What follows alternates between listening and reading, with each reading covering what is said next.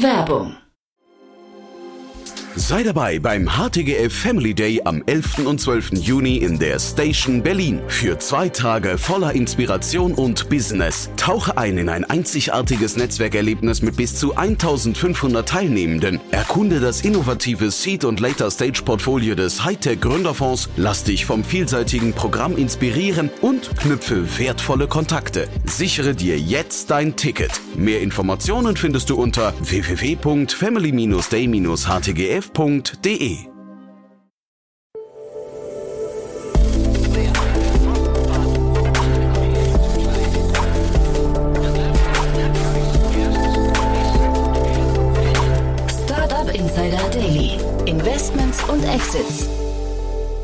Herzlich willkommen zu Startup Insider Daily. Mein Name ist Jan Thomas und ihr hört unser Format Investments und Exits. Jeden Tag hier die wichtigsten Investorinnen und Investoren aus Deutschland, mit denen wir über Finanzierungsrunden sprechen, über Exits, über IPOs, also Börsengänge oder über alles andere, was aus Investorensicht wichtig ist. Heute bei uns zu Gast mal wieder Katharina Neuhaus von Vorwerk Ventures und wir haben zwei richtig coole Themen besprochen, muss ich sagen. Zwei sehr unterschiedliche Themen, die aber beide Relevanz haben. Das eine ist mal wieder ein Thema, ich würde sagen, das hat Potenzial zum Weltretten und das andere hat das Potenzial, sehr groß zu werden, weil es eine sehr breite Zielgruppe anspricht. Also beide könnten eigentlich sehr groß werden. Beides sind frühe Runden, aber ja, wie gesagt, tolle Themen, muss ich sagen. Alles weitere kommt aber jetzt von Katharina Neuhaus von Vorwerk Ventures. Startup Insider Daily. Investments und Exits. Cool, ja, ich freue mich sehr. Katharina Neuhaus ist wieder hier von Vorwerk Ventures. Hallo Katharina. Hallo Jan, freue mich hier zu sein. Ich freue mich, dass wir sprechen. Also wirklich äh, tolle Themen hast du mitgebracht, muss ich sagen. Aber ich würde sagen, bevor wir einsteigen, wieder ein paar Sätze zu euch, oder? Ja, vielen Dank, Jan. Äh, genau, hier Katharina von Vorwerk Ventures. Wir sind ein unabhängiger VC-Fonds aus Berlin, investieren in der Regel zur Seed- oder Series A-Phase. Ja, ist normalerweise so ein Ticket von 1 bis 5 Millionen Euro, könnte aber auch bis zu 15 über den Lebenszyklus legen. Ja, historisch sehr viel im B2C gemacht, ganz viele spannende Themen dabei gewesen, wie beispielsweise Flaschenpost, HelloFresh etc. Diesen Fokus, ja, würde ich sagen, behalten wir auch gewissermaßen bei, entwickeln uns natürlich da auch weiter, aber finden eigentlich alle spannend, was äh, ja den, den Endkonsument irgendwie äh, bereichert, das Leben da schöner, gesünder, glücklicher, selbstständiger etc. macht. Und dementsprechend kann sich da auch jeder gerne melden, der sich da angesprochen fühlt. Parallel suchen wir auch immer bei uns im Fonds nach Unterstützung, also auch gerade ganz explizit auch Praktikanten und Praktikantinnen, aber auch sonst freuen wir uns natürlich immer über jeden, ja, jede Nachricht. Wir sind da sehr offen und erweitern uns hier auch in Berlin. Deswegen meldet euch gerne. Sehr, sehr cool. Und du hast ja gerade gesagt, D2C ist ein, ein, Bereich, in dem ihr euch wirklich sehr gut auskennt. Jetzt vielleicht mal die Brücke zum ersten Thema. Die Creator Economy und D2C, die wandern ganz schön zusammen. Ne? Das ist so ein, das wird so, das mercht so ein bisschen, weil immer mehr Creator auch anfangen, ihre eigenen Marken rauszubringen, oder? Genau, absolut. Also diese Creator Economy, da kommen wir auch gleich vielleicht sogar zum ersten Thema. Da sieht man auf jeden Fall einige Lösungen. Ich glaube, dieser Trend, dass ja da so ein gewisses, der, ein gewisser Wunsch entsteht bei Leuten, dass sie in die Selbstständigkeit gehen wollen, der wächst, glaube ich. Da kann man natürlich auch nochmal differenzieren, welche ja, welche Buckets es hier gewissermaßen gibt. Also Selbstständigkeit kann ja alles bedeuten von irgendwie, ne? Also ich bin jetzt hier ein Unternehmer, der VC-backed ein Unternehmen aufbaue, zu ich bin irgendwie ein Content Creator, der da irgendwie auf, keine Ahnung, auf YouTube Videos hochstellt oder generell irgendwie Content herstellt, äh, bis zu ich werde jetzt irgendwie selbstständiger Bäcker oder Friseur. Das sind ja alles letztendlich Leute, die selbstständig sind.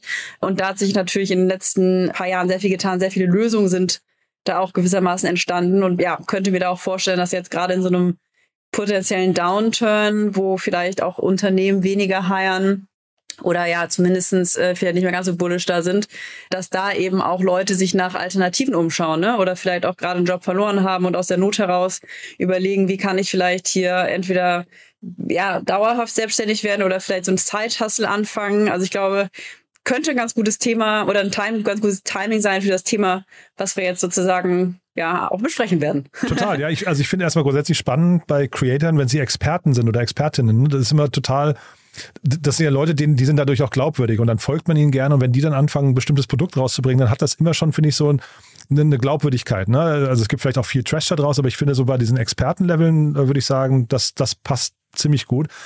Das erste Thema, was du mitgebracht hast, äh, habe ich dich im Vorfeld schon gefragt, ob das ein Trend ist, weil ich kenne das gar nicht. Business in a Box habe ich überhaupt noch nie gehört. Äh, klingt aber total faszinierend, finde ich. Genau, also das erste Thema, da kommen wir direkt, springen wir direkt mal rein, ist, äh, ich sage jetzt einfach mal WEF, ich weiß gar nicht, wie es ausgesprochen wird, äh, ist auf jeden Fall ein Unternehmen aus den Niederlanden und die haben jetzt gerade eben eine Seed-Runde in Höhe von 5 Millionen Euro von Point 9 und Ocean Capital geraced, also zwei doch sehr namhafte VCs, wo man auf jeden Fall hellhörig wird.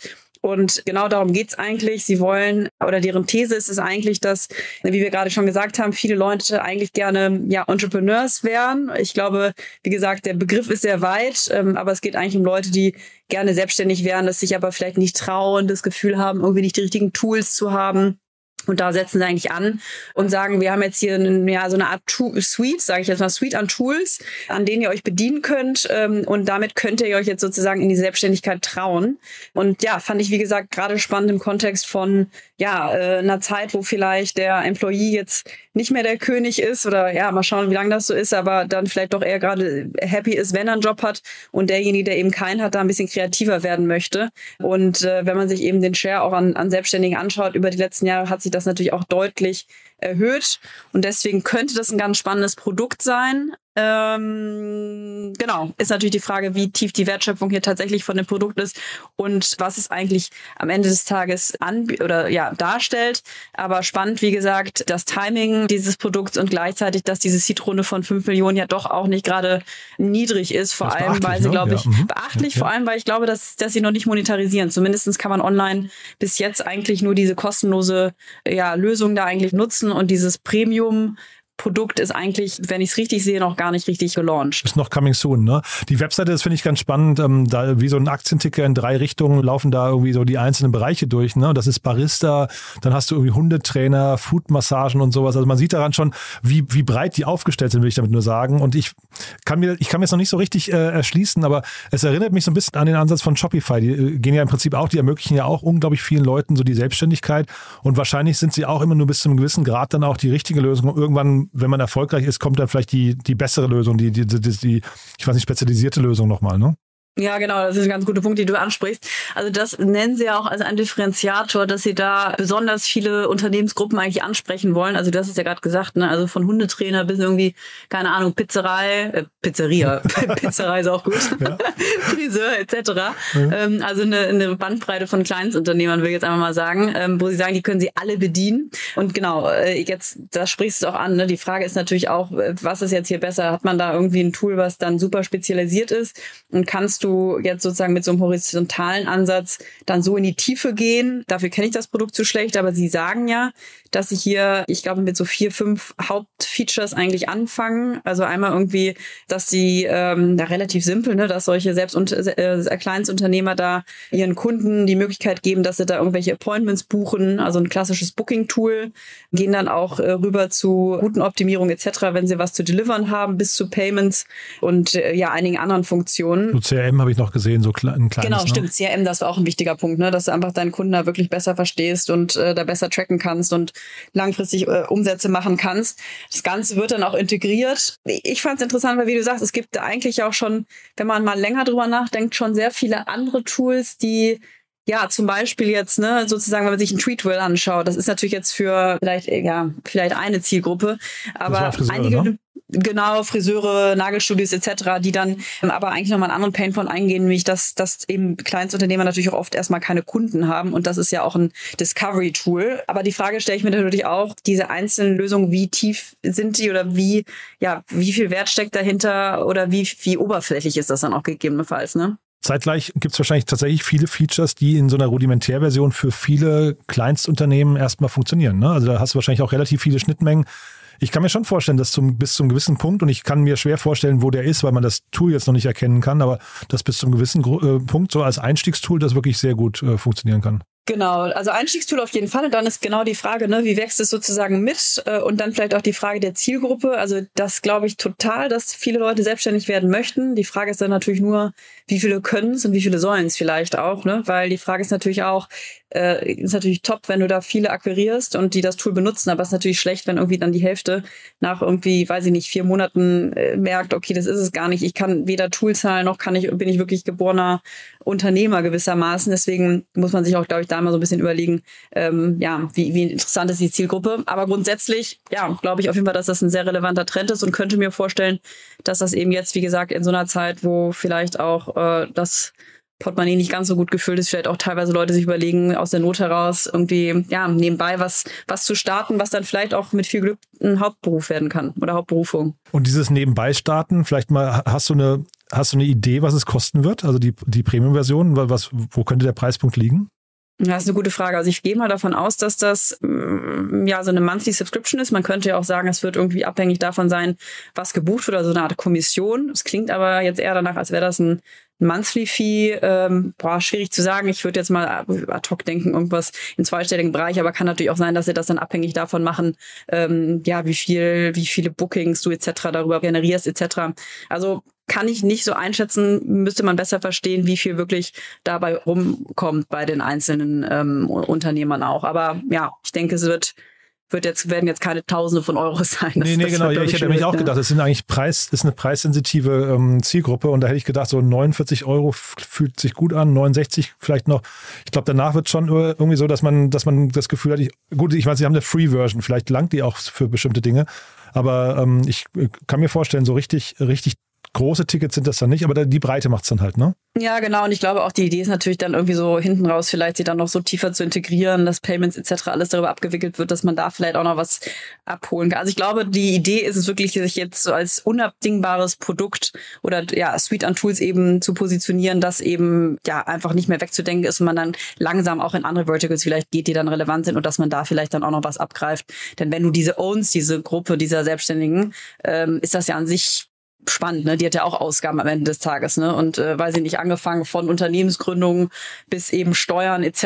Ich meine, da, ne? also es sind so viele Themen, womit die sich, glaube ich, noch nie beschäftigt haben oder keiner, der sich, der noch nicht selbstständig ist, dass du da, glaube ich, super viele Painpoints hast, die du schon irgendwie abdecken kannst. Die Frage ist, glaube ich, nur, wie setzt du dich da rein und wo ist das Einfallstor gewissermaßen? Total. Du vielleicht nochmal aus deiner Praxis und deiner Erfahrung, wenn jetzt ein Startup zu euch kommt und sagt, wir haben noch keinen, wir, wir kennen unseren Preis noch nicht, wir haben noch keine Umsätze, aber wir hätten gerne 5 Millionen äh, Seed-Runde. Äh, Wie fühlt sich sowas an? Ja, also gute Frage ist natürlich immer, also grundsätzlich, äh, glaube ich, wird es immer schwieriger, äh, nur ja, große Runde zu raisen ohne Monetarisierung. Aber klar sind da natürlich verschiedene Faktoren, die da eine Rolle spielen. Ähm, also in dem Fall sind es auch, glaube ich, super Founder, Ex-Apple-Employees, die auch teilweise bei, dann auch bei Booking gearbeitet haben. Also die auf jeden Fall, glaube ich, product-wise super gut aufgestellt sind, super viel Erfahrung haben. Und meistens, also bei so einer Runde würde ich auch davon ausgehen, dass man irgendwelche Trials schon gemacht hat. Ähm, und wenn es eben nur keine Ahnung, In-Depth-Interviews äh, mit den ersten Selbstständigen ist. Also am Ende des Tages musst du einfach sehen, wenn das Produkt mega genutzt wird und du dann Engagement hast, äh, dass du siehst irgendwie, das ist wirklich ein Produkt, was die täglich nutzen und was die nicht mehr abgeben wollen, lässt sie dann natürlich ableiten, dass, dass da eine Zahlungsbereitschaft ist. Fühlt sich natürlich immer besser an, äh, wenn man schon auf Papier erste Umsätze hat oder auch tatsächlich dann Conversion zeigen kann zu, zu Paid-Produkten. Cool, jetzt ich überlege gerade, was gibt's für einen schönen Übergang zum zweiten Thema. Also vielleicht jede Software muss auf Servern laufen, aber ich weiß gar nicht. Also wir machen einen harten Cut, glaube ich, ne? Ja, super harten Cut, ja. aber ich würde sagen, trotzdem sehr, sehr spannend und ich glaube auch, dass äh, ja, das auch der Grund, äh, also warum habe ich es mitgenommen eigentlich? Wir sprechen über Zero Point und ich sage gerne gleich was dazu, was die eigentlich machen. Ich fand es einfach wahnsinnig faszinierend und als ich darüber gelesen habe, über diese Runde, ja, es ist wie einer dieser Momente, wo, wo ich wieder gemerkt habe, wir stehen vor so großen Herausforderungen in den nächsten Jahren und brauchen einfach noch mehr solcher Ideen eigentlich und solcher Unternehmer, die eben auch diese, diese Probleme angehen. Und ähm, in dem Fall ist es eben Zero Point, ein Unternehmen aus Schweden, was eigentlich eine Technologie entwickelt hat oder entwickelt, die Unternehmen dabei hilft, dass ihre Datenzentren eigentlich weniger Energie benötigen und die eben von der Performance noch stärker eigentlich werden. Und die haben jetzt gerade 3,2 Millionen äh, US-Dollar von Clementum Capital, Industry Fonden und Chalmers Ventures ähm, geraced und ähm, ja, ist jetzt natürlich ein, ein wirklich sehr komplexes Thema. Ähm, aber wenn man sich da mal einliest, äh, wird einem erstmal klar, was wir, wie gesagt, für Herausforderungen da haben. Also Datenzentren für die, die sich jetzt wahrscheinlich so wenig auskennen wie ich, ähm, äh, benötigen wir natürlich immer mehr. Und äh, gerade Unternehmen natürlich wie Google äh, etc., alle, die eigentlich viele Daten speichern, ja, am Ende des Tages, äh, die meisten Tech-Unternehmen brauchen eben diese Rechenzentren und ähm, logischerweise ergibt sich daraus auch eine erheblich oder ein erheblicher Energieverbrauch, der ähm, natürlich sehr, sehr schlecht für die Umwelt ist.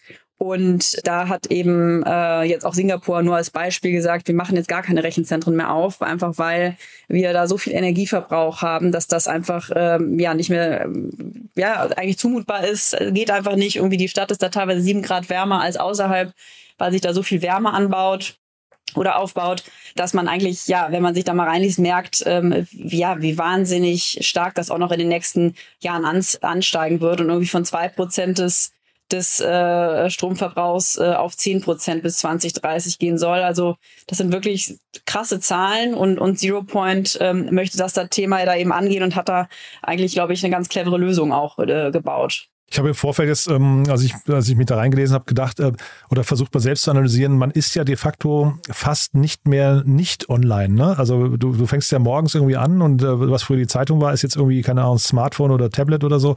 Ähm, dann hörst du deinen, deinen Podcast, dein, dein Hörbuch, was auch immer, äh, deine Musik auf dem Weg zur Arbeit und dann ab da bist du halt nonstop online und abends ist es dann halt vielleicht Netflix oder so. Also es gibt quasi keine Unterbrechung mehr. Ne? Also wir, wir, wir verbrauchen quasi oder wir greifen permanent halt auf Rechenzentren zu, ohne es zu wissen.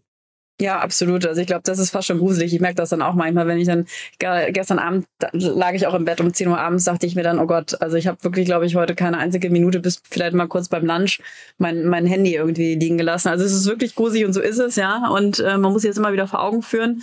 Ähm, aber äh, ja, dementsprechend wird es definitiv nur schlimmer als, als, als leichter, dieses Problem. Und fand auch eben krass, dass anscheinend auch wirklich gerade äh, bei IT-Unternehmen natürlich also auf der Hand liegend der, der größte Kostenblock ist. Ne? Und ähm, gerade hier die Ausgaben bis 2023 oder in 2023 schon bei 200 Milliarden US-Dollar liegen soll für diese Datenzentren. Also es ist wirklich krass und da kannst du natürlich, wenn du jetzt hier so ein Unternehmen wie Zero Point ist, ja, starke äh, ja, Reductions auch in Energie eben herbekommen. Das ist natürlich eine sehr attraktive Lösung, auch wenn man wahrscheinlich jetzt, wir stecken jetzt in den Details der Technologie nicht drin.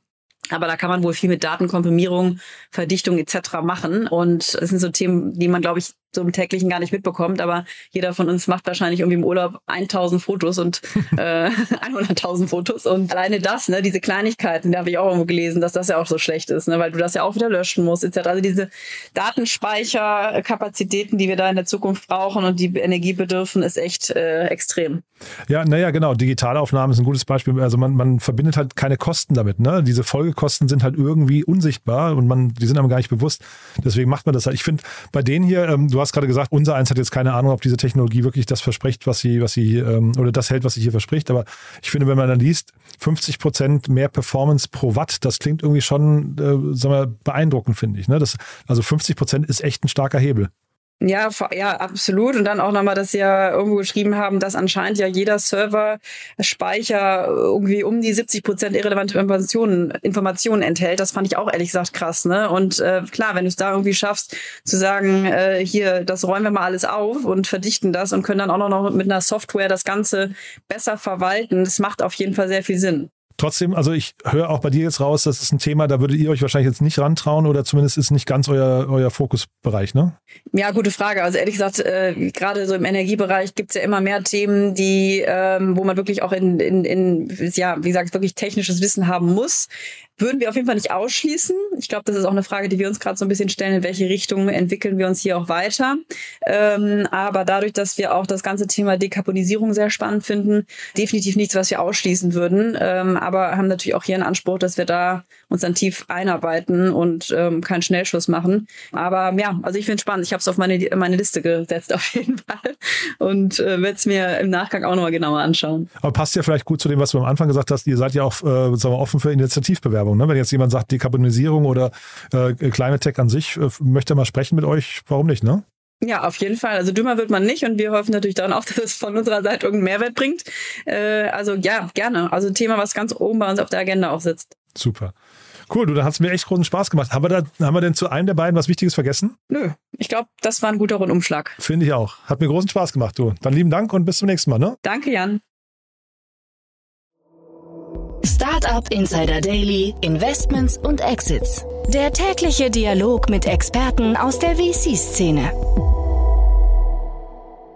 Ja, das war Katharina Neuhaus von Vorwerk Ventures und das war Investments und Exits für heute. Ich hoffe, euch hat es wieder Spaß gemacht. Ich fand es zwei sehr coole Themen, muss ich sagen. Und ja, würde mich freuen, wenn ihr das weiterempfehlt. Wenn ihr jemanden kennt, zum Beispiel der oder die sich selbstständig machen möchte, dann empfehlt ihn zum einen WEF oder empfehlt ihn vielleicht auch diesen Podcast. Dann bekommen sie vielleicht ein bisschen Hintergrundinformationen und verstehen, warum sie sich die Software mal anschauen sollten. Ja, und generell freuen wir uns ja immer über neue Hörerinnen und Hörer, die uns noch nicht kennen. Auch dafür vielen Dank, wenn ihr diesen Podcast an sich weiterempfehlt. Euch einen wunderschönen Tag. Nachher wieder tolle Interviews. Eine Exklusivmeldung gibt es nachher und dann wie immer unser Format Junge Startups. Ich glaube, es lohnt sich wieder reinzuschalten. Von daher, ich freue mich, wenn wir uns wieder hören. Ansonsten, falls nicht, dann spätestens morgen hoffentlich. Bis dahin, alles Gute. Ciao, ciao.